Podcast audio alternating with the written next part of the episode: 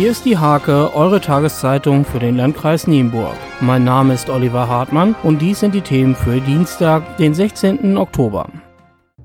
Die neue Nienburger Obdachlosenunterkunft im Meerbachbogen soll aus zwölf Einzelunterkünften sowie einer Notunterkunft bestehen. Einziehen können die Bewohner wahrscheinlich erst Ende 2019, Anfang 2020. Bis dahin sind die Obdachlosen im ehemaligen Militärhospital am Theater untergebracht.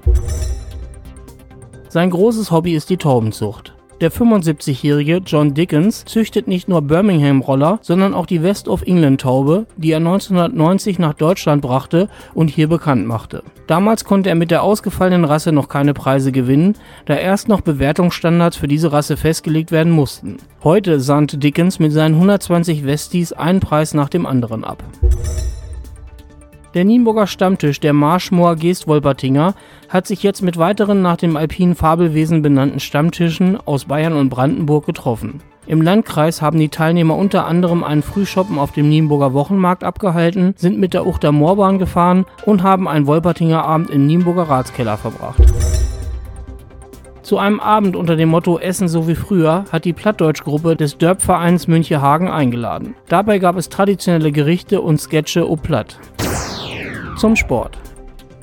In der DTM hat der Steierberger Rennfahrer René Rast die Titelverteidigung knapp verpasst. Trotz seiner Saisonsiege 5 und 6 in Serie reichte es am Ende nicht. Der neue Meister ist Gary Paffett im Mercedes. In der Hake-Ausgabe vom Dienstag blicken wir auf das ereignisreiche Jahr zurück. Der ASC Nienburg steckt weiter in der sportlichen Krise. Nach dem Abstieg aus der Bezirksliga läuft es auch auf Kreisebene nicht wirklich rund. Das Team von Trainer Stefan Schiborra ist Tabellenletzter und hat saisonübergreifend nur eins von 32 Spielen gewonnen. Die Liebenauerin Kira Gilster und ihr Dream Team verpassten bei den Weltmeisterschaften im Rollkunstlauf in Frankreich knapp die Medaillenränge und landete auf dem vierten Platz. Insgesamt wurden 35 Länder durch rund 1500 Athleten vertreten.